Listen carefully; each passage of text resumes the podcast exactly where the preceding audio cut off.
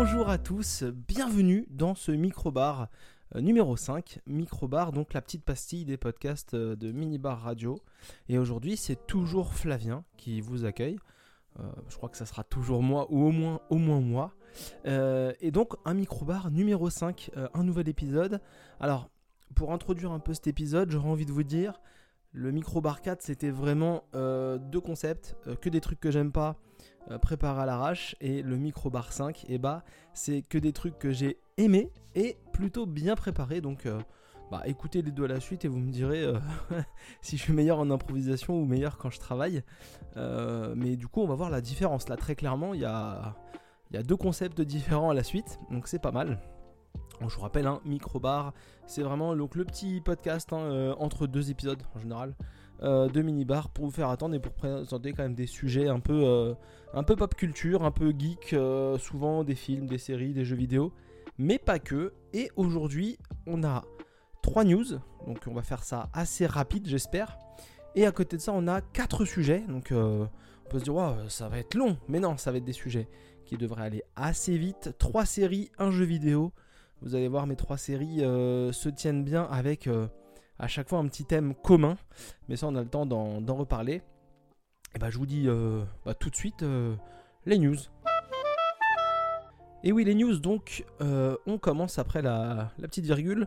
On commence news très rapide. hein. Donc, les news, c'est vraiment les news dont on ne parlera pas. J'ai oublié de le dire au début, mais voilà, on ne parlera pas rapidement des manœuvres politiques sur, Twitter, sur YouTube. On parlera pas des, youtubeurs qui font des vidéos euh, pour des présidents bientôt en campagne, qui font relever des comment dire des, des sondages au niveau des sondages, les codes de popularité, tout ça. On n'en parle pas, on en, vraiment on n'en parle pas. C'est apparemment c'est pas politique, mais ça joue sur la politique, donc voilà, on n'en parle pas. Ça, je veux pas en parler parce que c'est euh, autre chose dont on parlera pas, c'est le pass culture. Alors le pass culture, je ne sais pas si vous êtes euh, au fait de ce sujet-là, mais en gros, le pass culture, c'est à 18 ans, on a, euh, je crois, un budget de 300 euros qui est offert à, chaque jeune de 18 ans, euh, donc pour, euh, comme dit le ministère de la Culture, pour découvrir la culture. Par exemple, je cite les livres, les concerts, le théâtre, les musées, les cours de musique, les abonnements numériques, voilà. Donc c'est, je trouve, une très bonne initiative. Ça permet à des jeunes de s'acheter soit des choses qu'ils aiment déjà, d'en acheter plus, en l'occurrence ce qui fait un peu débat en ce moment, euh, soit de se dire qu'un jeune qui est un peu curieux pourrait se dire Eh, ça sort pas de ma poche, je peux aller euh, dans un musée, Eh, ça sort pas de ma poche, euh, ce livre-là, tiens, je sais pas trop si ça me plairait, bah je l'achète avec ça, au final ça me coûtait rien, et puis je vois si ça me plaît. Donc euh, le pass culture, moi je trouve ça cool. Après il y a beaucoup de comment dire de vieux réacs euh, qui trouvent que euh, voilà là les jeunes qui achètent des mangas avec leur pass culture, c'est pas vraiment de la culture. Bon bah voilà euh, là-dessus je ferai pas débat 3 heures. hein. La culture c'est chacun en fait un peu ce qu'il veut de la culture. hein. Des gens adorent aller au cinéma, d'autres non. Des gens adorent lire des livres, d'autres non. Et puis des gens adorent lire des mangas et d'autres non au final. Donc si des jeunes achètent des mangas grâce au pass culture, bah tant que c'est dans le dans le business, tant que c'est dans le dans l'offre, tant que ça fait partie du concept, je veux dire bah y a rien de choquant. Donc euh, donc voilà, mais si vous avez des, des adolescents qui ont bientôt 18 ans, ils auront l'occasion de, profiter de, ce pass culture et pourquoi pas de bah, soit de compléter une culture qu'ils ont déjà un petit peu, soit d'éveiller une nouvelle culture. Franchement, c'est des enfin moi je trouve ça cool. Voilà, moi je trouve ça bien pour les pour les pour les jeunes euh, ça, me fait plaisir à moi, ça me fait kiffer, voilà. Voilà. Et la troisième news, du coup, c'est la troisième news, euh, très clairement, je vais introduire un peu le sujet. hein. On va parler de la, euh, de la Zilan. Zilan, je sais plus, 2021. Donc là, j'enregistre le lundi suite au week-end de tournoi, parce que c'est un tournoi de jeux vidéo, euh, organisé par Zerator, le streamer, donc, qui réunissait euh, 32 trios. Donc voilà, 32 trios de joueurs, semble-t-il avec donc des streamers, des non-streamers, avec un cash prize de 50 000 et 1 euro. Parce que c'était des équipes de 3, je pense que ça pouvait faire des sommes euh, confortables pour tout le monde. Et donc du coup, en gros, moi j'ai jamais fait de tournoi de jeux vidéo. Je faisais pas de LAN quand j'étais gamin parce que j'ai jamais, eu, jamais été joueur PC. Je suis pas un grand fan des, des jeux, des, jeux, euh, des jeux PC, je suis pas un grand connaisseur des jeux compétitifs, euh, je suis pas celui qui va regarder des, des tournois de jeux vidéo sur internet ou des compétitions, mais je me suis pris au jeu parce qu'il y a des trucs qui m'intéressaient et j'étais, curieux. Et du coup, je me suis mis un peu euh, devant tout le week-end. Et franchement, j'ai passé un très très bon moment, vraiment. j'ai beaucoup regardé les demi-finales et la finale. J'étais plus posé à la maison pour ça. Donc beaucoup de beaucoup de confrontations. donc il y avait un, format où les jeux revenaient au début pendant les phases de poule, les, jeux étaient déjà établis.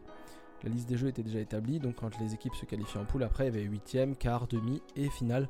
Et donc là, effectivement, euh, au début c'était BO3, donc le meilleur sur 3, euh, 3 jeux, BO5, le meilleur sur 5 jeux, puis la finale c'était BO7, le meilleur euh, donc sur 7 jeux. Donc le premier qui arrive à 4 en gros, qui, gagne 4 trucs, il a gagné. Il y avait une épreuve mystère en finale qui était la pétanque, donc voilà, c'était marrant parce que ça sortait un peu aussi du cadre du jeu vidéo. Et puis niveau jeu, si vous n'avez pas suivi, il y avait des jeux comme euh, donc des jeux qui me semblent plutôt adaptés à la compétition, comme euh, Warcraft 3, comme euh, Trackmania, comme Quake. il y avait Trial Rising. il y avait un jeu que je connais pas trop et que pas le jeu qui m'a le plus intéressé de mon côté, Battle Right, Battle Right Arena, je crois, Battle Right aussi. Euh, et puis il y avait aussi d'autres jeux euh, qui, dans mon esprit à la base, ne se prêtaient pas aux compétitions. Euh, du coup, et j'ai été pas mal. Alors, parmi les jeux que je vous ai cités, très grand plaisir de regarder de mon côté des matchs de Quake et de Trial Rising. Alors, surtout quand c'est des joueurs qui sont pas très forts, parce que du coup, ça permet aux à Zerator et au, caster qu'il a à côté de lui, parce que du coup c'était comme ça, il y avait Zerator qui suivait toute la compétition, et en fonction des jeux, il avait euh, quatre personnes qui se relayaient et qui commentaient les, qui commentaient les jeux et donc qui apportaient des, connaissances supplémentaires. Donc c'était très très intéressant de ce côté-là.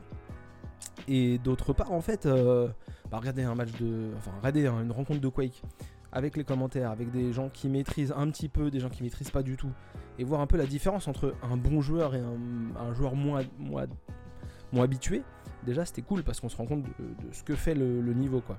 Euh, les compétitions de Trail Rising aussi assez cool parce que du coup on se rend compte vraiment de ce qu'il faut bien faire pour jouer. Et on voit vite les différences dans les, dans les, dans les compétitions d'un bon joueur, d'un mauvais joueur. Quoi. Donc ça c'était assez intéressant. Et puis donc je disais, il y a d'autres jeux aussi qui se, selon moi se prêtaient moins à une compétition de jeux vidéo. Donc par exemple il y avait euh, GeoGuessr. Je sais pas si vous connaissez GeoGuessr. Hein. Euh, c'est un jeu en gros, c'est vous jouez à Google Street View. très clairement, voilà. En gros, on vous lâche à un endroit, pour les gens qui connaissent pas. ce jeu, je le trouve génial, j'ai jamais joué, mais va falloir que j'essaye un jour parce que je, trouve ça trop stylé. On vous lâche à un endroit et puis vous devez défiler euh, en un, temps prédéfini. Vous devez défiler donc euh, les, les, images comme dans Google Street View et en fait deviner où vous êtes. Et donc euh, vous avez un truc France, un truc Europe, un truc monde. Et donc voilà, il faut à peu près savoir se repérer en fonction des cartes. Et c'est assez intéressant parce que du coup, il faut il faut fouiller, il faut reconnaître des choses. Donc il y a vraiment l'expérience de jeu qui, joue euh, très clairement là-dedans. Et donc c'est assez cool. Et du coup, c'était une compétition comme ça où il faisait 5 euh, niveaux euh, France, 5 niveaux Europe, 5 niveaux monde. Et donc les meilleurs scores, bah, à chaque fois que vous. Enfin, il retenait les scores. Et donc le meilleur avait, je crois que c'était 8 points, le deuxième 7, enfin, et ainsi de suite. C'était des poules de 8, je crois. Donc GeoGuessr, franchement, truc plutôt, euh, plutôt surprenant, mais qui se prêtait euh, super bien. On avait un.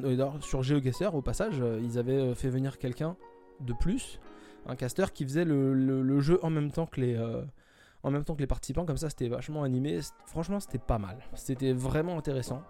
Worms, Worms, vous connaissez, voilà, mais un tournoi sur Worms. Worms, on a plutôt tendance à croire que c'est posé, voilà, mais en fait, il y a un gros coup tactique. Et en fait, en mettant un peu euh, la pression, en expliquant ce qu'il pourrait jouer, les armes intéressantes, les armes pas intéressantes, en critiquant entre guillemets, mais en, commentant un peu les, choix et tout ça, c'était assez cool. Euh, Valheim, alors Valheim c'était un peu le jeu à la mode euh, de début d'année ou fin d'année dernière. Donc vous savez, vous jouez sur une, une map en procédural et donc vous jouez un viking et en fait il y a des monstres, il faut aller battre des boss, vous avez plein de biomes différents. Et donc là il y avait un speedrun en fait où en gros ça a été le même euh, concept toute la, compétition. Il fallait aller battre, euh, fallait aller battre jusqu'au boss 2 et ramener le trophée du boss 2. Et en gros, comme c'est du procédural, et bah, chaque carte était, la même carte pour tout le monde. Alors, chaque fois qu'il commençait un, nouveau match, les deux, les deux équipes qui s'affrontaient, ou les 8 équipes, ou les 4 équipes, bref, avaient la même map. Mais par contre, euh, bah, du coup, ils savaient pas où c'était, parce que c'est à chaque fois, c'est nouveau, c'est procédural. Et du coup là franchement c'était assez intéressant parce que euh, bien commenté par le, par caster et par, Zerator, en fait ils expliquaient ce qui était bien fait, ce qui était mal fait et ça c'était... Franchement c'était cool euh, et on voyait les bons moves et les mauvais moves et on voyait La finale s'est beaucoup joué sur Valheim parce que apparemment les équipes ont vraiment été nulles. ça m'a pas du tout donné envie de regarder le, de jouer au jeu. Mais par contre de le regarder et de, suivre les commentaires, c'était vraiment intéressant. donc là c'était cool. Et ma grosse surprise perso, parce que si vous avez suivi, vous savez ce qui manque comme jeu. ma grosse surprise perso du jeu que j'ai le plus apprécié de regarder dans cette compétition, enfin le plus parce qu'il était encore plus surprenant que les autres surtout, euh, c'était Farming Simulator 2019, et ouais, qui a, un mode euh, compétitif euh, qui m'a semblé personnellement vraiment technique et tactique. et moi, ça a été vraiment une grosse surprise, et j'ai vraiment pris j'ai vraiment pris beaucoup de plaisir à regarder les, matchs de Farming Simulator, c'est bizarre à dire. Et en gros, les matchs, les deux équipes partent donc déjà avant le, match, euh, ils doivent euh, dire ce qu'ils vont prendre et bannir ce que peuvent prendre l'équipe adverse au niveau des tracteurs. On va pas se mentir, c'est comme ça. Et donc après, il faut aller euh, moissonner un champ de blé. donc le premier qui va attraper, donc ils partent sur à peu près la même, le même terrain, mais en mode fantôme, ils peuvent pas intervenir les uns sur les autres. Sauf par exemple quand ils arrivent à choper la moissonneuse, s'ils arrivent à attraper la moissonneuse en premier, euh, l'autre équipe peut pas attraper cette moissonneuse positionnée à cet endroit-là. Donc du coup, il y a quand même déjà un truc un peu euh, au plus rapide. Euh, voilà, donc il faut qu'ils aillent donc moissonner un champ de blé. Après, il faut qu'ils aillent récupérer donc le blé coupé qui a été moissonné pour faire des ballots de paille. Et donc après, les ballots de paille, il faut les ramener à un endroit pour que ça compte des points. Et en même temps, ce qui a été récupéré, les grains qui ont été récupérés par la, moissonneuse doivent être récupérés et être emmenés au silo. Et en fait, quand vous ramenez des ballots de paille, vous marquez des points. Et en fait, quand vous ramenez des grains au silo, vous augmentez votre multiplicateur et vous impactez l'équipe adverse. Et en fait, en fonction de comment vous jouez et euh, de comment vous allez euh, prendre, il y a aussi des bonus qui tombent en cours de, partie de ça. En fonction de comment vous organisez, de comment vous travaillez euh, dans l'équipe, tout, impacte. Et du coup, vos actions peuvent avoir de, de l'incidence sur les autres, l'équipe adverse, ou alors jamais vous occuper de l'équipe adverse, c'est vraiment faire votre truc. Franchement, c'était tactique. Euh, et au final, on voyait que des fois, il y avait un, petit loupé, un mec qui il fallait passer un pont au-dessus de l'eau pour le mec qui tombe dans l'eau. Le tracteur est perdu, le joueur peut plus jouer. Donc, gros handicap sur des équipes de 3. Perdre un tiers de son, de son effectif. C'était franchement intéressant. Euh, voilà. Moi, de mon côté, j'ai beaucoup aimé regarder euh, Trials parce que je suis un gros joueur de Trials à la base, anciennement. J'adorais ce jeu. J'ai toujours été nul, mais j'ai toujours adoré ce jeu. Euh, Quake, vraiment grand plaisir de regarder, euh, de Quake. Euh, Valheim, j'ai bien aimé. GeoGuessr, il y a eu qu'une petite partie, mais vraiment Farming Simulator, la grosse surprise, parce que je me suis vraiment pris d'intérêt pour ce jeu. Alors, je jouerai jamais, certainement. Euh, quoi qu'il a, il, a été donné gratuitement sur l'Epic Game Store, j'ai vu, j'ai vu tout à l'heure. Mais franchement, très, très sympa. Et je me demande comment ça joue au niveau des, des pros, entre guillemets. Ça doit être assez technique, ça doit être assez stylé quand même à regarder. Parce qu'il y a vraiment un travail de. de, de... Vraiment, faut bien s'organiser. C'est vraiment un truc qu'il faut répéter et tout ça. Il fallait, fallait beaucoup d'entraînement et l'équipe qui a gagné avait pas mal euh, travaillé sur, euh, sur différents jeux et vraiment une, une, logique de, de, travail et de, construction sur certains jeux. C'était assez impressionnant. Donc voilà, j'ai passé vraiment un très bon moment et ça me donne envie de regarder d'autres euh, compétitions de, jeux vidéo. Parce que du coup, déjà, on découvre des jeux et puis même on découvre des gens. Euh, des streamers ou, des joueurs euh, de, compétitifs de certains jeux. Donc vraiment la, Zilan, euh, très bon moment. Si, je pense qu'il y en aura une l'année prochaine. Si vous avez l'occasion de regarder, je vous, invite à essayer parce que c'était vraiment très cool. Donc on a fini pour ces news dont on ne parlera pas. Mais bon, la dernière, j'en ai quand même beaucoup parlé. Mais vraiment bonne surprise. Et puis on va passer donc aux 4 sujets. Donc un 3 séries, 4 3, 3 séries, 1 jeu plutôt. Et on passe tout de suite à la première série. Et merci la virgule. Première série du coup de cet épisode, puisqu'on va parler de Escape at Danemora. Je vous le fais en version euh, originale. Euh, donc les, évadés de Danemora, qui est une série donc euh, avec des acteurs. je vais vous citer les noms comme ça pour que vous euh, fassiez une idée, vous avez Benicio del Toro, vous avez Paul Dano, vous avez euh, Patricia Arquette, euh, Bonnie Hunt, qui sont donc quatre des acteurs qui composent cette série-là. les épisodes sont, je crois, pour, dans tous les cas réalisés par Ben Stiller pour la totalité des, des 7 épisodes. vous avez 7 épisodes d'environ une heure. Le premier fait une heure et demie, je crois, ou le dernier, je sais plus, mais en gros, voilà, c'est des épisodes d'entre une heure et une heure et demie. Et donc, les évadés Danemora, ça parle de quoi? Eh bah, ça parle d'une évasion. Une évasion qui a eu lieu en 2015, puisque c'est inspiré, c'est fortement inspiré de faits réels.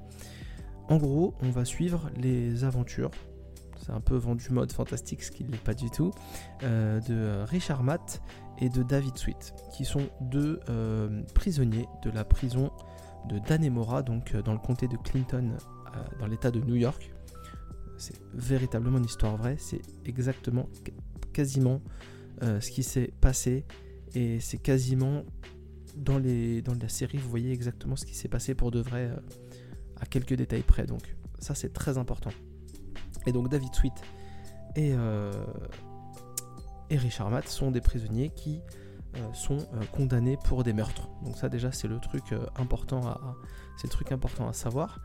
Et donc ils sont condamnés pour des meurtres, ils sont en prison quasiment tous les deux pour à perpétuité et ils font leur vie de prisonnier et entre autres dans leur vie de prisonnier ils participent à un atelier couture où ils sont là euh, pour euh, coudre des pantalons, des vestes qui vont être vendus, qui leur font un, petit salaire et qui vont être vendus à l'extérieur pour financer euh, certainement les activités de la prison. Et ce, cet atelier couture est tenu par Tilly Mitchell, qui est une employée de la prison, qui est responsable de l'atelier couture. Et en gros, ce qui va se passer, c'est que Tilly Mitchell, elle va se lier au moins d'amitié et bien plus, mais vous le verrez dans la série si vous ou dans les articles de la vie réelle si vous suivez ça, euh, d'amitié avec les, prisonniers l'un après l'autre. Et en gros, elle va les aider, elle va devenir complice de leur évasion. Et donc vous allez suivre la situation pré-évasion, ou en fait euh, comment ils vivent, les relations qu'ils ont dans les prisons, la vie en prison, tout ça.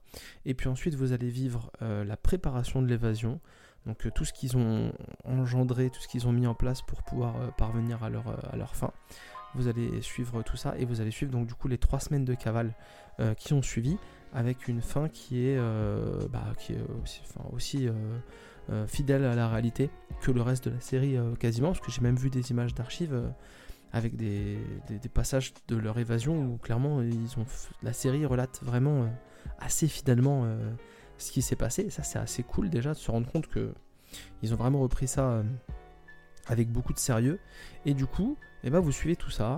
Euh, vous avez un truc que vous n'avez pas dans la réalité en milieu de saison. Il n'y a pas du spoil, mais vous avez un épisode en fait qui va euh, de manière extrêmement intéressante euh, vous relater ce qui est arrivé à ces, personnes-là avant qu'elles arrivent en prison, donc principalement les deux, prisonniers. Et du, du coup, vous allez, ça va vous faire évoluer votre point de vue sur les personnages, vous faire changer votre avis sur les personnages, et ça, c'est vraiment très très cool parce que du coup bah on change un peu de on change un peu de point de vue, on les voit un peu différemment. Peut-être qu'on était un peu euh, on avait du respect ou qu'on était un peu attaché à, un des, personnages et finalement non c'est vraiment une pourriture et peut-être que l'autre qui est considéré comme vraiment un monstre bah il est il est, pas, pas cool hein, mais il est pas non plus aussi monstrueux qu'on le croit et du coup, tout ça, ça s'est construit. La réalisation de, Ben Stiller est vraiment très propre, franchement. C'est c'est cool. On est, on est en prison avec eux. On, comprend bien comment ils ont fait pour, euh, euh, faire ça, faire ci, lancer tel truc, récupérer tel objet. Euh, et même la vie en prison est vachement bien, suivie parce que bah, la, série parle bien de ces sujets-là. Donc ça, c'est vraiment très agréable. Je vous invite véritablement à, à regarder Escape at Danemora parce que au-delà du fait que que c'est une série qui m'a vraiment beaucoup plu. C'est rare, mais c'est une série avec une seule saison, 7 épisodes, et vous avez fait le tour, et il n'y aura pas 18 euh, saisons, donc euh, c'est cool, et ça change un peu des séries que, que j'ai tendance à regarder d'habitude, donc c'est vrai que si vous êtes plutôt du style à regarder euh, du fantastique, du, dessin animé pour adultes, parce que j'aime bien appeler ça comme ça, mais voilà, et toutes ces choses-là, bah Danemora, ça vous sort un peu du... Ça vous sort un peu de ce, ce contexte-là, et en même temps, c'est de la qualité, donc n'hésitez pas.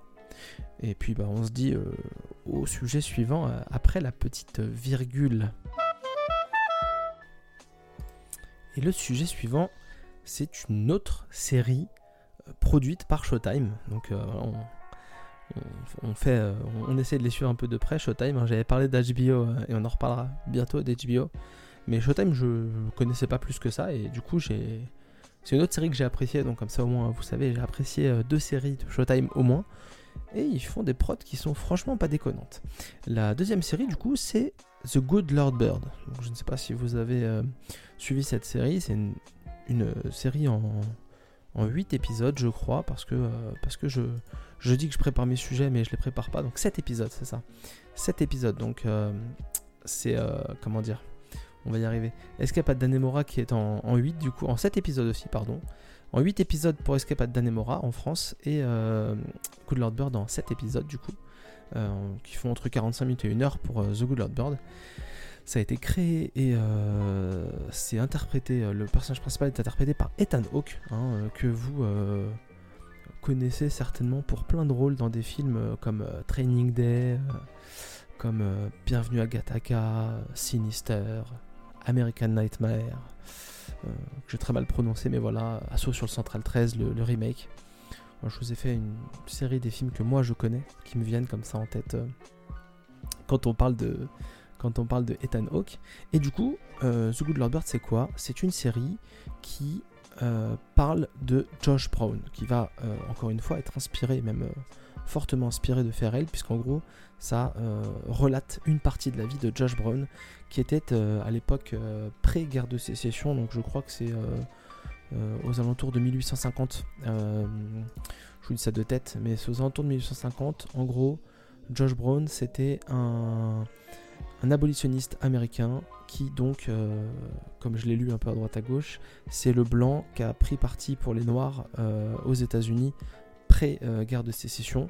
Et donc c'est un homme qui était convaincu et qu'il fallait mettre tout en œuvre, tous les moyens et toutes les actions possibles pour libérer euh, les personnes euh, noires de l'esclavage, euh, quitte à prendre les armes et aller à la guerre et armer les, et armer les, noirs et leur donner des armes et leur donner du pouvoir pour qu'ils puissent se défendre et, et, devenir des personnes libres comme ils auraient dû l'être. Voilà, donc c'est une personne qui vient des États du Nord et qui va surtout aller, puisque la guerre de sécession c'est un peu une guerre nord-sud, guerre de session qui se passe après du coup, mais c'est une personne qui va euh, donc comme ça euh, essayer de, libérer les noirs par plein d'actions euh, souvent limites et voire violentes.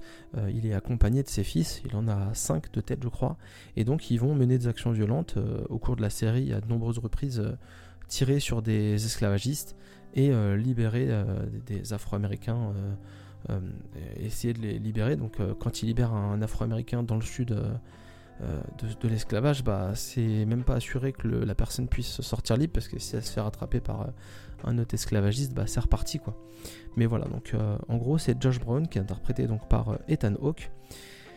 Alors, pourquoi j'ai aimé cette série et qu'est-ce qui m'a plu et, c'est là le travail d'équilibriste assez incroyable qui a été mis en œuvre et qui, moi, m'a beaucoup plu. C'est qu'en gros, c'est une série qui mêle des sujets graves euh, et, euh, important, et encore plus à notre époque, je trouve. Euh, donc, qui sont le racisme et la considération de l'autre, au-delà du racisme, même en plus. Et du coup, avec toujours un travail dans l'humour, parce que The Good Lord Bird, c'est extrêmement politique et ça c'est normal, puisqu'on traite du racisme et de la, traite des, personnes noires aux États-Unis à l'époque de, l'esclavage.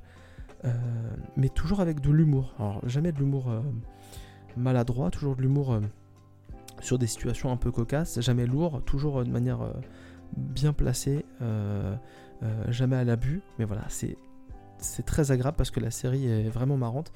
Josh Brown, l'acteur principal, Josh Brown, le personnage principal, est, clairement le fou, le, malade mental, qui a toujours une Bible sur lui, qui, euh, appelle Dieu, euh, limite, il va se retrouver face à, à 10 personnes qui vont lui tirer dessus, et lui, il va prier en disant euh, Je suis protégé par Dieu, ma mission est sacrée, il va pas prendre une balle, et il va commencer à tirer. Et c'est tellement loufoque, c'est tellement fou que. Voilà, on, on est emmené avec lui.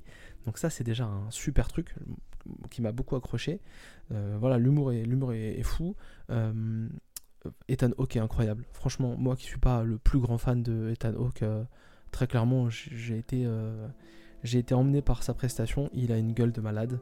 Au fur et à mesure de la saison, de la série, ses cheveux poussent, sa barbe pousse, et clairement, c'est de pire en pire. Il y a des plans assez incroyables dans des endroits sombres où de la lumière, euh, comme s'il était un peu béni de Dieu. Des plans très très propres, vraiment qui sont assez, assez cool. Et donc, Ethan ok cool, et donc Josh Brown est un, fou complètement malade mais qui est intéressant. Et la session, la, caution humour, elle est surtout assurée par un jeune garçon qui s'appelle Henry, et en fait, Henry, il a été rencontré au tout début euh, par Josh Brown euh, de la série. Euh, son père se fait tuer devant ses yeux et au moment où son père veut dire à Josh Brown de protéger son fils, il dit Henry est un et Josh Brown comprend Henrietta. Et donc Josh Brown est persuadé que Henry est une fille et va le considérer comme une fille, l'habiller comme une fille tout au long de la série. Du coup, ça laisse place à des moments cocasses. Il y a des gens qui comprennent que c'est pas une fille, que c'est un garçon. Il y a des gens qui comprennent pas que c'est un garçon et qui pensent que c'est une fille. Donc à chaque fois, il y a des gens qui se foutent de lui. Il y a des gens qui l'emmènent dans des situations cocasses parce que bah, bah c'est pas une fille, c'est un garçon. Et du coup, il va se retrouver dans des pièces avec d'autres femmes euh, où on va lui demander de prendre un bain en tant que femme ou quoi que ce soit. Euh, tout le long de la série, il l'appelle euh, échalote. oignon, onions en, anglais, mais c'est échalote en VF parce qu'à un moment donné, il comprend pas, il mange euh, l'échalote porte-bonheur de Josh Brown. Et donc du coup, il décide de l'appeler comme ça. Et en fait, lui, bah, pour survivre et parce que bah, il a perdu son père, il n'a plus personne, bah, il accepte qu'on le prenne pour une fille et ça lui permet de, passer au-delà de plein de situations et d'être euh, et, un peu du coup la caution humoristique de, la série. Souvent, ça repose sur lui.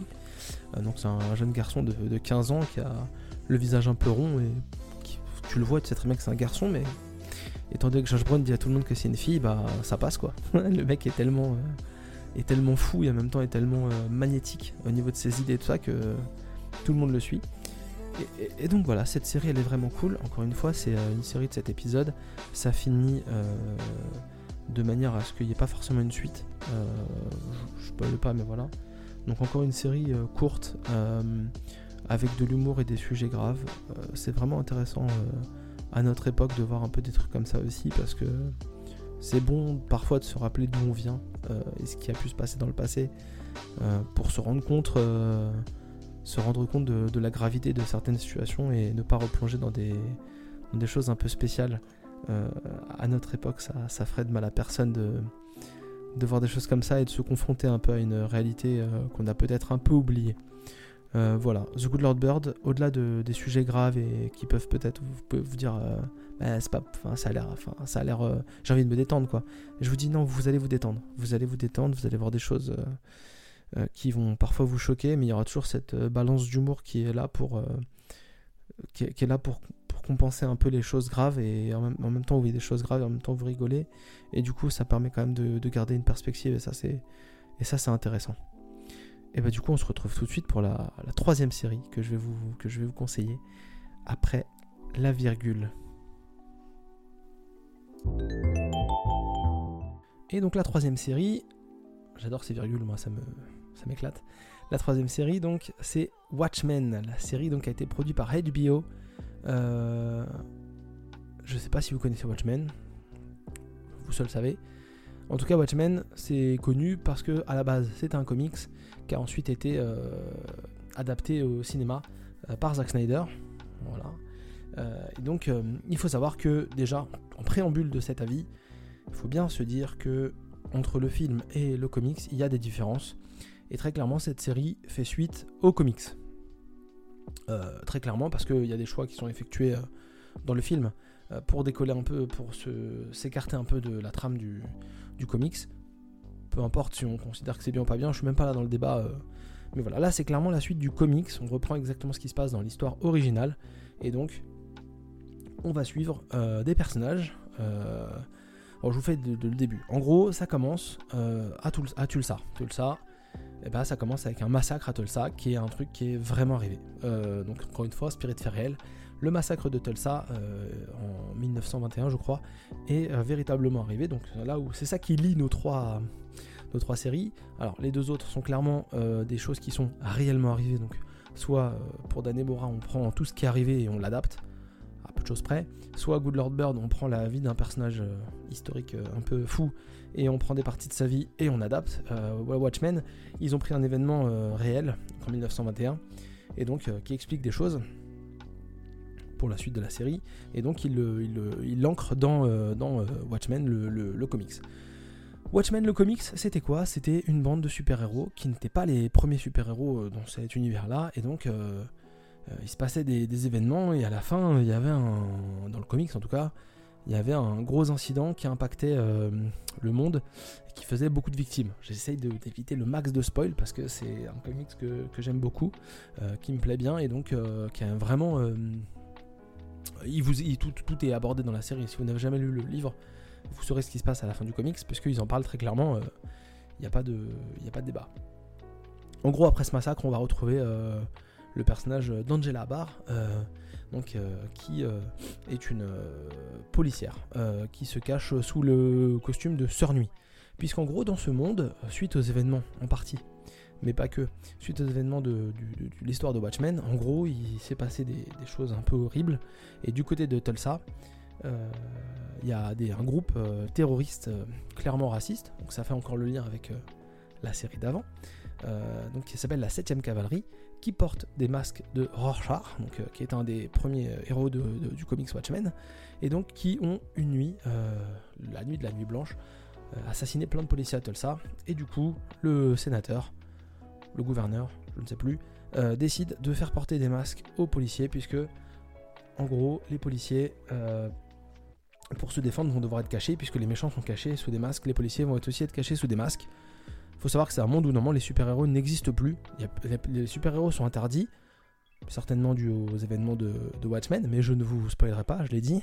Donc voilà, et donc dans cet euh, environnement où les super-héros sont interdits, la ville de Tulsa euh, fait un peu euh, l'inverse, puisque du coup ils masquent leurs policiers, là où les masques sont interdits, les gens, les super-héros masqués sont interdits, Tulsa masque tout le monde, et du coup c'est un peu une guerre euh, fermée entre euh, policiers qui sont masqués pour se protéger et la 7ème cavalerie qui est, masquée pour euh, commettre des actes terroristes. La 7ème cavalerie qui avait disparu, qu'on ne voyait plus juste avant les événements qui commencent dans, Watchmen, la série, et donc qui revient.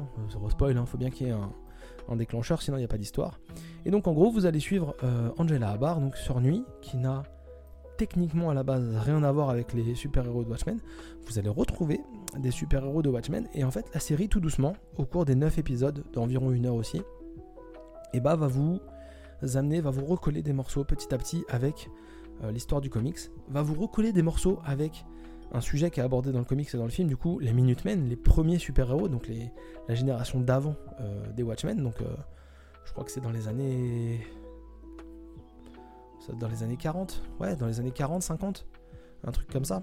Euh, donc c'était les premiers super-héros. Vous allez voir des, séquences qui se passaient à l'époque des Minutemen, vous allez voir des, des genres de séquences qui se passent pendant les Watchmen, et en gros vous allez euh, voyager clairement dans l'histoire, on voit pas, c'est pas, un spoil, et donc vous allez aborder les sujets sur différents euh, personnages des, des, Watchmen, et du coup aussi des nouveaux, ces super-héros là, enfin ces super-héros là, ces héros là masqués qui sont dans la police, donc vous avez vous avez Sœur Nuit, vous avez un mec qui a un masque euh, miroir euh, qui protège en fait son esprit euh, suite à des événements assez durs de pas spoiler une série mais d'en parler quand même. Et donc, et donc voilà, vous allez suivre donc, sur 9 épisodes. Franchement, c'est un coup de cœur, Watchmen. C'est assez incroyable. J'essaie de pas trop spoiler. J'ai vraiment adoré. On, voit on, voit plein de choses, on voit plein de super-héros euh, de, la base. C'est bien réalisé, les effets spéciaux sont vraiment propres. Je sais pas si j'ai dit, mais c'est produit par, euh, HBO. Bon, j'ai déjà dit qu'HBO faisait pas que des trucs bien, mais, euh, là en l'occurrence, ils sont vraiment, éclatés. la BO est vraiment cool. Franchement, la BO est, excellente. Autant les morceaux composés, donc c'est Trent Reznor qui s'occupait principalement de la BO, je crois avec un autre compositeur. Mais il y a aussi beaucoup de, chansons qui ont été piquées par-ci par-là. Franchement, c'est cool. Vraiment, c'est très cool. C'est propre. On s'attache au personnage. Il y a des. Il y a des. Comment dire Il y a des genres de. De cliffhanger. C'est pas vraiment des cliffhangers. Si, il y a des cliffhangers d'épisodes en fait où. Il y a des retournements de situation. Euh, moi, j'ai plutôt tendance à les voir venir. Et là, je n'ai pas trop vu venir. Même si je m'attendais à des trucs. Euh, on est surpris. Euh, on s'attend pas à tout, c'est assez cool. Euh, voilà, ah, ça aborde encore une fois des sujets euh, graves comme Good Lord Bird. Hein. ça parle de racisme, hein, puisque ça se passe en Oklahoma, hein, Tulsa est en Oklahoma. Donc le massacre de Tulsa en, 1921, c'était un massacre raciste. C'était les blancs qui ont essayé de, tuer un maximum de noirs. Donc enfin voilà, c'est politiquement ça se pose là. Et c'est très bien. ça, dénonce en même temps, ça rentre parfaitement dans le cadre de la série, donc c'est vraiment cool. on voit un peu la vie dans le monde, puisque du coup, un truc qui n'est pas un spoil, mais en gros, dans les Watchmen, il y avait euh, Docteur Manhattan, je crois que c'est Docteur Manhattan, je sais plus c'est Mister Manhattan, Docteur Manhattan, les noms de super-héros euh, dans toutes les franchises, euh, on s'y perd. En gros, qui avait été appelé par Ronald Reagan, qui était genre à son quatrième ou cinquième mandat, enfin c'est n'importe quoi. Et en gros, c'est lui qui va régler la guerre du Vietnam. Il va tellement régler la guerre du Vietnam que le Vietnam devient le 51e État des États-Unis. Euh, donc euh, voilà, ils ont un état qui n'est pas du tout raccordé à leur euh, territoire. Enfin, c'est comme l'Alaska en gros. Et donc, du coup, le Vietnam est un, 51e état des États-Unis. Donc, du coup, on, a des séquences au Vietnam, on a des séquences à Tulsa, on a des séquences un peu historiques étalées. c'est vraiment très intéressant. Ça passe tout seul.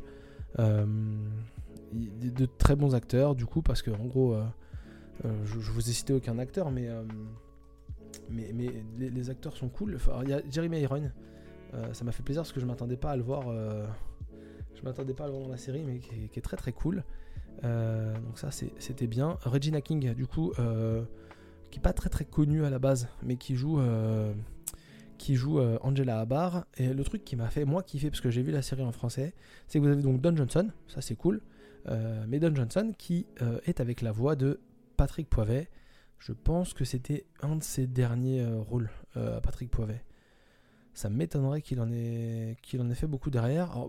Vraiment peu d'acteurs connus, on va pas se mentir. Hein. Euh, je connaissais la tête de, Regina King, mais je savais pas où la, où la, où la positionner dans l'univers médiatique. Jeremy Irons, Jeremy Irons est bien connu, bien, entendu. mais c'est vrai qu'après, il y a plein d'acteurs. Plein je connais leur tête, mais je saurais pas vous dire dans quoi ils ont joué. Là j'ai les noms, je vais pas vous faire une liste, hein, vous irez voir si vous êtes, euh, vous êtes curieux. Mais vraiment, Watchmen, n'allez pas voir les acteurs, n'allez pas voir. Euh, enfin, n'allez rien voir, allez regarder. Franchement, Don Johnson avec la voix de, de Patrick Poivet, c'est mortel. La série se déroule toute seule, c'est un plaisir, Franchement, c'est fantastique. Donc allez voir. Euh, allez voir Watchmen, la série, et allez lire le comics. Je suis pas le plus grand fan du film de mon côté le film est un truc euh, vraiment beau, mais pour moi, il y a certains messages du, du, comics qui ont été un peu. Euh, qui ont été un petit peu. Euh, comment dire Un petit peu détournés, un petit peu mal, je pense, mal compris ou mal interprétés par, par Zack Snyder. Et du coup, du coup le message est pas, est pas clean. Le message est pas, est pas beau et. Et voilà, donc si vous voulez suivre un peu la vraie voix de l'auteur de, de, Watchmen, lisez le comics, regardez la série, et une série qui euh, se finit pour peut-être sur une suite, peut-être pas. Et ça qui est agréable, parce que du coup, en gros, bah, ça se finit très bien, ça se finit sur une fin ouverte, mais qui suffit largement. Et c'est un vrai, euh, un vrai plaisir. C'est vraiment un vrai plaisir, et je vous invite à voir ces trois séries-là. Parce que j'ai pris beaucoup de plaisir. Ça fait très longtemps que j'avais pas pris autant de plaisir sur un enchaînement de séries avec des, sujets véritablement engagés euh, ou sérieux. Euh, mais en même temps traité de différentes manières, soit en fantastique, soit en humour, soit en purement réaliste, un peu, même un peu documentaire presque pour les, les de Danemora. En tout cas, voilà, trois vraiment gros coups de cœur que je vous invite à aller voir et, et si vous voulez, me faire un retour ou me dire que j'ai dit de la merde, faut pas hésiter parce que je ne bah, changerai pas d'avis, j'ai kiffé. Voilà, euh, on a fini pour les séries. Et du coup, je vais vous parler un peu d'un petit coup de cœur jeu vidéo. Euh, juste après la virgule. A tout de suite. Et voilà, donc le petit jeu vidéo. Euh, bah, le petit jeu vidéo, c'est tout simple. Euh, c'est tout simple, non, c'est pas tout simple, justement. C'est pas compliqué, mais c'est un peu chiant. Alors, je vous explique. il y a quelques années, Sony a sorti la PS Vita. PS Vita, si vous êtes joueur, vous connaissez, c'est la dernière console portable de Sony ça a fait un beat, ça n'a pas fonctionné. C'est une console qui était vraiment euh, remarquable d'après les gens qui euh, l'ont utilisée, qui en ont une. Et c'était vraiment une console qui me faisait beaucoup envie et qui avait des jeux qui me faisaient beaucoup envie. Mais que j'ai jamais acheté et j'étais passé un peu à côté. Sur cette console était sorti donc en 2016 un jeu qui s'appelait Severed. Severed, Severed euh, qui veut dire euh, tranché, je crois, ou coupé en anglais. Mon niveau d'anglais est, vraiment ridicule.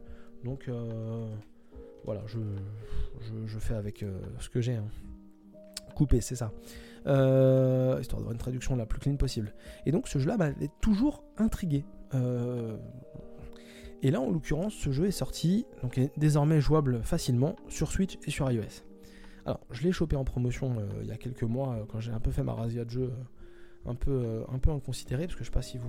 Je crois que je ai déjà parlé, mais en gros, histoire de vider un peu mon backlog, quand je finis trois jeux, je m'accorde d'en acheter un. Donc en gros, normalement, je n'achète pas des jeux facilement et ça me permet un peu de me réfréner dans mes pulsions d'achat. Mais là, fin d'année 2020, j'avais acheté 8 euh, jeux, et puis voilà, je m'en foutais, et puis c'était la fête. Et donc j'avais acheté ça euh, en promo, euh, c'était cool, et, j'avais jamais joué. Et il y a pas longtemps, je l'ai lancé. Donc ce qu'il faut savoir déjà, parce que j'oublie mes notes, je perds mes notes, je me perds dans mon, dans mon.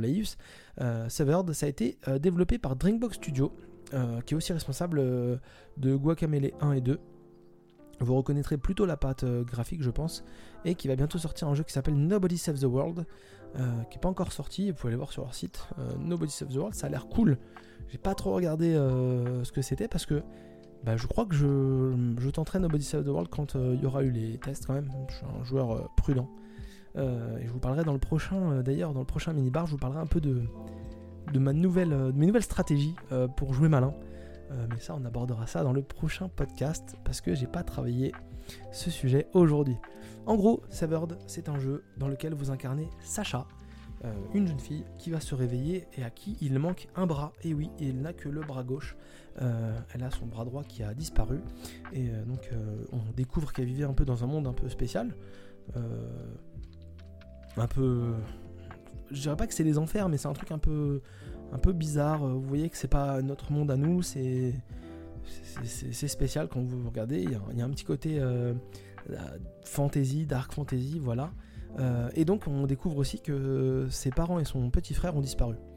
Euh, on a l'impression que quelque chose d'horrible est arrivé puisqu'il lui manque un bras et il n'a pas été, enfin il n'est pas parti par magie quoi. Il a plutôt tendance à avoir été arraché.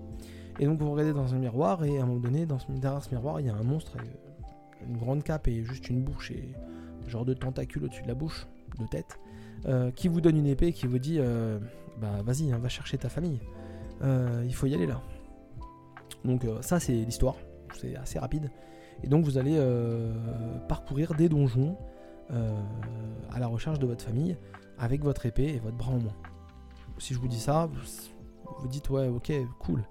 Mais ce que j'ai pas dit en gros, c'est le concept de jeu, c'est la jouabilité et tout ça. C'est moi, c'est ce qui m'a accroché parce qu'en gros, c'est un jeu qui se joue au tactile. Euh, donc c'est un jeu qui se joue sur Switch, mais que vous pouvez pas jouer sur la télé, euh, que vous pouvez pas streamer euh, comme on streamerait n'importe quel jeu branché à un écran. du coup, et c'est pour ça que c'était sorti sur des consoles comme bah, comme la, PS Vita, c'est actuellement disponible sur iOS, comme je l'ai dit, c'est sur Switch, c'était sur Wii U, je crois. Enfin, que des consoles que des consoles où on a un écran tactile en fait, parce qu'il y a, y a que là-dessus qu'on peut jouer à ce jeu-là. Donc en gros, comment ça se joue? Vous tenez, bon, pour la Switch, hein, vous tenez votre Switch euh, à une main, en l'occurrence, avec la main gauche.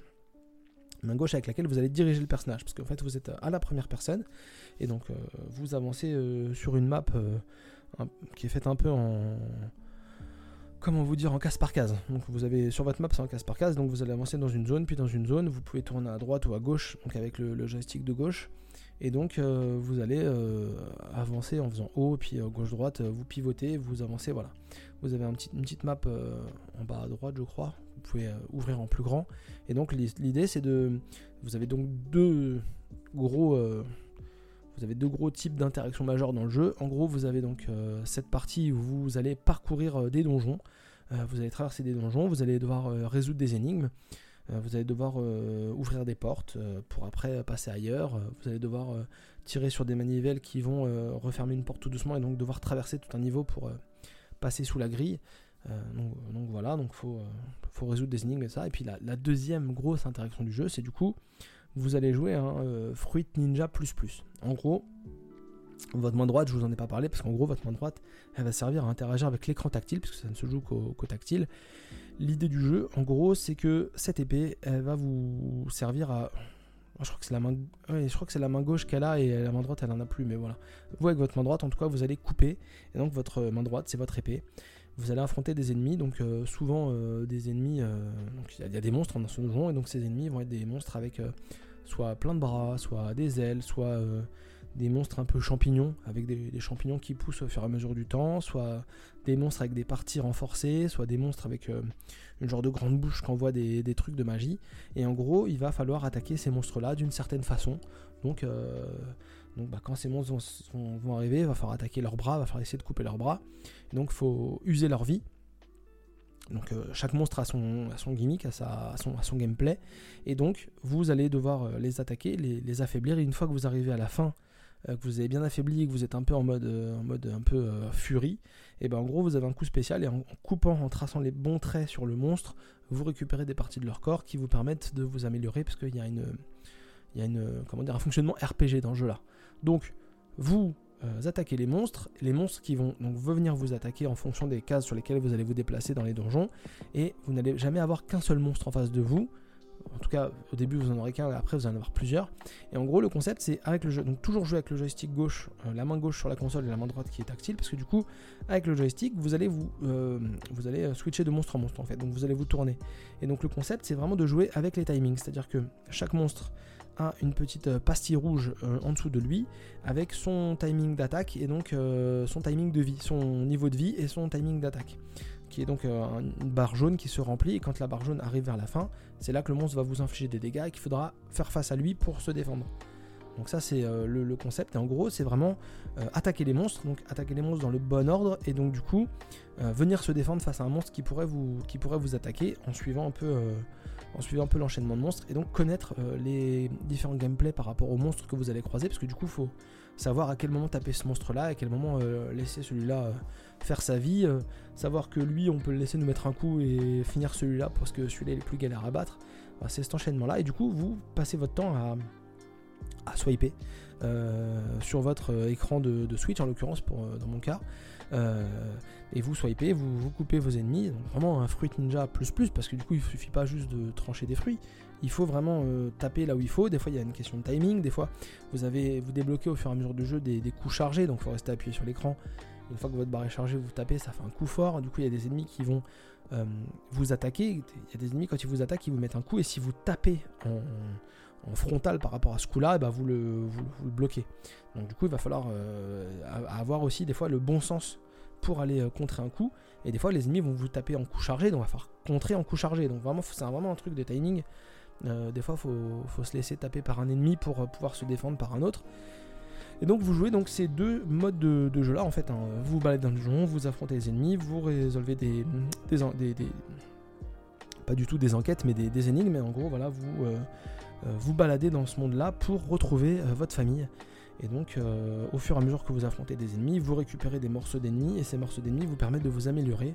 Vous avez une partie RPG, vous avez un peu plusieurs parties RPG dans le lot, c'est-à-dire que les, morceaux de monstres vous permettent de vous améliorer, donc euh, vous tapez plus fort, vous résistez, euh, vous avez une meilleure vie, vous vous développez, vous soignez un peu plus vite, euh, voilà, toutes ces choses-là du classique de RPG, et en, d'autre part, vous pouvez récupérer des morceaux de cœur et des morceaux de cerveau en fouillant un peu partout, et ces morceaux-là vont du coup vous faire améliorer votre vie et votre mana, en gros, parce que vous avez les, coups spéciaux, vous avez des, coups un peu magiques, et, voilà.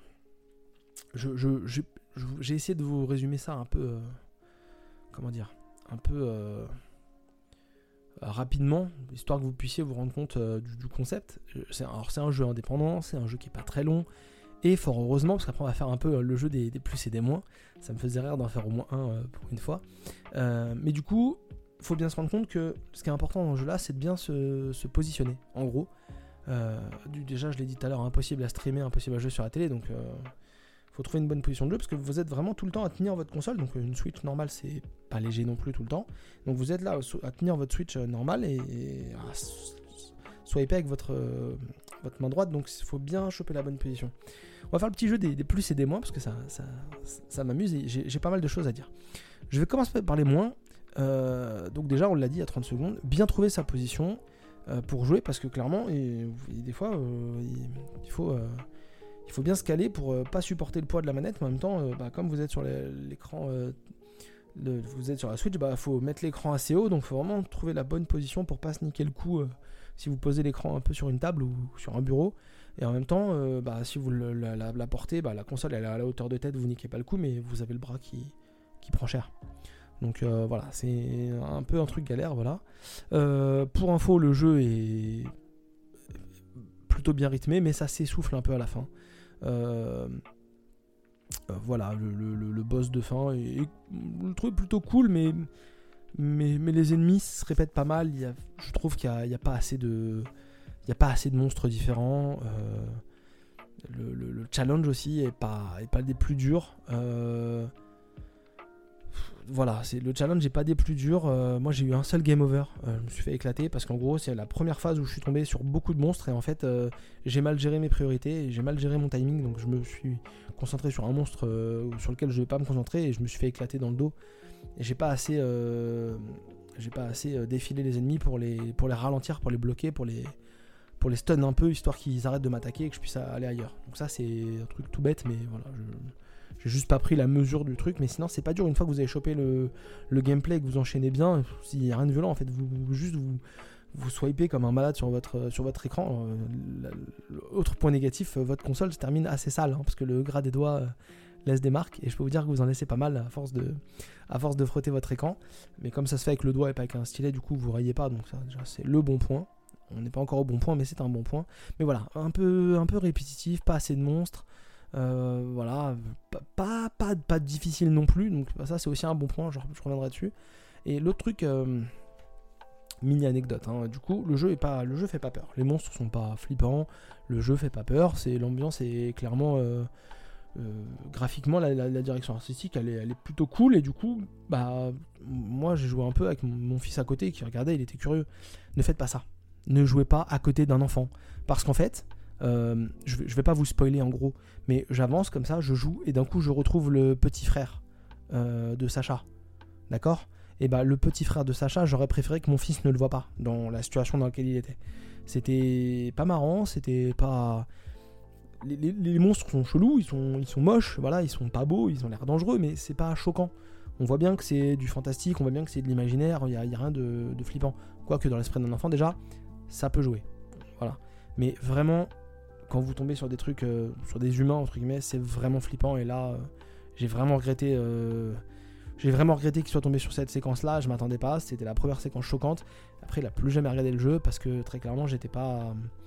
J'étais moyen à l'aise avec ce que j'avais vu. Donc, vraiment, si vous avez des enfants, soit ils sont assez grands, vraiment assez grands pour voir des trucs un peu limite. soit ils regardent pas parce que vraiment, c'est. C'est pas marrant. C'est vraiment pas marrant. Euh, mais ça, je voulais le dire parce que je me suis trouvé bien bête, euh, vraiment très bête, quand je me suis fait surprendre par le jeu, qui jusque-là euh, ne posait pas de problème, et d'un coup, vraiment m'a mis. Déjà, moi personnellement, j'étais mal à l'aise parce que je m'attendais pas à ça. Je m'attendais pas à ce genre de violence-là, en termes d'image. je vous vends un truc. je vous vends un truc certainement trop, trop chaud par rapport à ce qui se passe, hein. mais le fait que j'ai mon fils à côté de moi, ça m'a clairement désarçonné x2 direct. Euh, mais d'autre part, du coup, voilà, ne jouez pas devant des enfants. C'est le petit truc euh, important parce que vous tombez sur des trucs euh, pas toujours marrants. on va passer au truc positif, hein, parce que du coup, tout à je dis c'est pas trop dur, machin, ouais, voilà. Bah, le fait que ce soit pas trop dur, c'est cool parce que du coup, c'est pas trop dur. Donc, c'est un point négatif parce que des fois le challenge est pas, pas fou, mais du coup ça déroule tout seul. Alors moi faut se rendre compte, hein, je l'ai joué quasiment en une fois. C'est-à-dire que je l'ai enchaîné, enfin en une fois en une journée. Là, j'ai joué un peu le matin, un peu l'après-midi, un peu le soir. J'ai arrêté parce que voilà, je sentais que j'étais pas de la fin, mais voilà, je me suis dit, bon, j'arrête, c'est bon, on va pas non plus aller. Euh, et ben j'aurais pu continuer parce que clairement j'étais aux portes du boss. Voilà, j'étais vraiment aux portes du boss de fin. Et donc le lendemain, quand j'ai rallumé la console, j'ai fait le boss de fin et, voilà quoi. Alors vous pouvez encore vous balader dans le monde parce que au fur et à mesure du jeu, comme tout bon euh, jeu avec des, valeurs RPG, euh, vous débloquez des capacités qui vous permettent d'ouvrir des portes supplémentaires, qui vous permettent d'ouvrir des accès, des passages secrets, de vous, déplacer dans des parties des donjons que vous n'aviez pas accès avant. Donc il est bon de refaire les donjons à la fin pour venir redébloquer plus de choses. Mais c'est du bonus. Très clairement, c'est du bonus, donc voilà, ça. Prenez ça comme vous voulez, mais moi j'ai trouvé ça cool du coup, parce que bah, je l'ai vraiment, moi qui ai plus trop le temps de jouer, j'ai éclaté le jeu assez vite et j'ai pris un plaisir très intense, très court. C'était cool.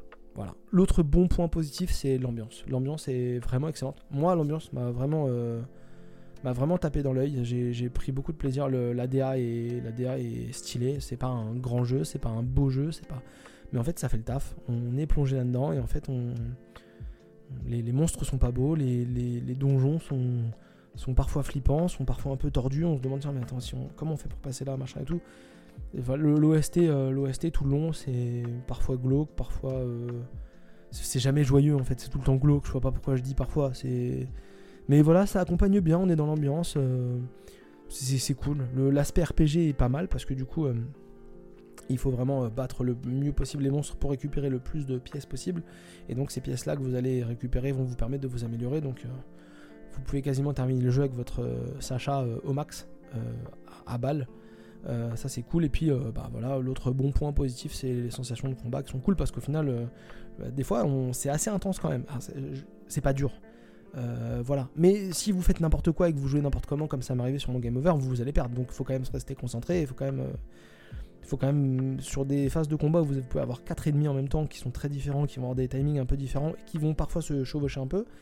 Il faut pouvoir enchaîner. Donc ça, c'est moi j'ai passé du, vraiment du bon temps. Hormis, je vous dis ce qui m'a le plus gêné, c'est la position, parce qu'on ne sait jamais si on lève la console pour avoir la tête euh, bien positionnée, ou si on, pose la console en bas, mais on se, défonce le cou très clairement parce qu'on regarde en bas, mais on repose son bras. J'ai vraiment aussi entre ces deux positions-là, j'ai jamais trouvé de position euh, confortable euh, quoi qu'il arrive.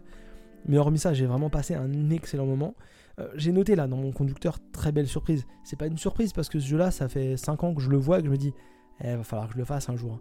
Et j'avais lu quelque part que c'était dur. Alors, je suis en train de vous dire que c'est facile. C'est pas dur parce que je l'ai fait en normal, je l'ai pas fait en mode euh, hardcore. À mon avis, en mode hardcore, je suis en train de réaliser que c'est vraiment plus difficile. Mais j'ai pas que ça va faire de me faire du mal. En mode normal, c'est pas c'est pas dur. Je pense qu'ils ont dû. Ça se trouve avec les nouvelles versions, ils ont fait un mode un peu plus facile. Parce que je, me rappelle qu'il était réputé pour être difficile et c'est ce qui m'a beaucoup freiné euh, depuis que je l'ai acheté. Je me suis dit, ah, j'ai pas envie de me lancer là-dedans. Ah, ça me freine. Et en fin de compte, j'ai pas trouvé ça dur. Donc je pense qu'ils ont. Je pense qu'ils ont, euh, ont un peu levé le pied dessus. Et ça, c'est. Comme quoi, il y a aussi un avantage à pouvoir mettre les jeux à jour euh, avec le temps. Je vous parlerai prochainement d'un autre jeu que j'ai redécouvert récemment, que j'avais pas lancé et que là j'ai relancé. Une belle surprise. mais ça, on en parlera plus tard. Mais voilà, il peut y avoir du il peut y avoir des belles surprises à relancer un jeu, parce que là, en l'occurrence, le jeu n'était pas si difficile que ça, donc ils ont peut-être retouché à ça. En tout cas, Severed, euh, ça coûte. Et j'ai aucune idée de combien ça coûte, euh, très clairement, parce que je, prépare absolument pas mon, euh, mes sujets, mais je vais quand même regarder parce que moi je sais plus comment je l'ai payé. Je l'ai chopé en promo. Je l'ai chopé en promo à pas cher. Je l'ai chopé en promo à pas cher. Je vais pas voir le prix, vous allez voir. Je, je me sens bête parce que je dois être connecté sur mon compte et ça coûte 15 euros. Ça coûte 15 euros. Et franchement, si vous avez envie d'une aventure un peu cool, euh, je vous engagerai à aller l'acheter. La DA est vraiment sympa. J'ai passé vraiment beaucoup de. J'ai vraiment passé du bon temps sur ce jeu. Donc j'aurais envie de vous dire euh, go quoi. Franchement, euh, c'est très sympa. Et ne cassez pas les pots qui sont brisés. Vous cassez les pots qui sont intacts. Vous verrez si vous y jouez les pots qui sont brisés sont, vous, vous infligent des dégâts et je, l'ai découvert que, vraiment très tard, tellement je suis une, tellement je suis une merde. Donc voilà, euh, cassez que les pots euh, intacts et jamais les pots brisés, ça c'est important. Et installez-vous bien si vous jouez à ce jeu-là. Mais 15 euros, moi je crois que je l'ai chopé à 10 euh, sur le shop et franchement ça fait la blague. 10 hein. euros, c'est pas de l'arnaque. même pour 5 bonnes heures de jeu, c'est vraiment excellent. J'ai vraiment passé du bon temps. Alors oui, à notre époque, on est habitué à avoir tous les jeux gratuits sur euh, l'Epic Game Store et parfois 3 euh, jeux par mois sur Steam qui sont gratuits. Mais voilà, il y a des jeux qui sont bien et des fois, faut les, payer. Hein. Euh, là, celui-là, vous l'aurez pas sur PC quoi qu'il arrive. Et bah voilà, bah voilà, on est venu à bout de ce très long épisode. J'espère qu'on va pas dépasser l'heure, mais je commence à voir le, timer de l'enregistrement et, je me dis qu'on va peut-être dépasser l'heure. Euh, je vous dis à très bientôt. Je sais pas s'il y aura un autre, euh, un micro-bar avant le, gros, podcast. C'est possible, hein, parce que bientôt il y a le 3 et j'ai envie de, faire un retour sur le 3. Donc ça, on va voir. Je sais pas encore. C'est possible euh, qu'on ait un retour sur le 3. En tout cas, on, reviendra quoi qu'il arrive, soit sur un gros épisode, soit sur une petite pastille. Ça de moins en moins des petites pastilles, hein. ça dure une heure à chaque fois. En tout cas, je vous dis à très bientôt. Je vous dis, je vous rappelle que vous pouvez nous retrouver sur euh, Twitch. Bientôt, on va revenir parce qu'on a arrêté. Les plannings n'étaient pas là. Je n'ai pas encore installé tout ce qu'il faut sur mon ordinateur pour streamer, mais ça va revenir. Ça va revenir sérieusement. Je suis motivé. Euh, on, peut nous retrouver aussi sur Instagram et Twitter, hein, Minibar euh, TV, je crois. Sur Twitch aussi, Minibar TV. Sur les applications de podcast, Minibar Radio. Et vous pouvez nous retrouver également sur YouTube, euh, puisque nos podcasts qu'on enregistre actuellement en...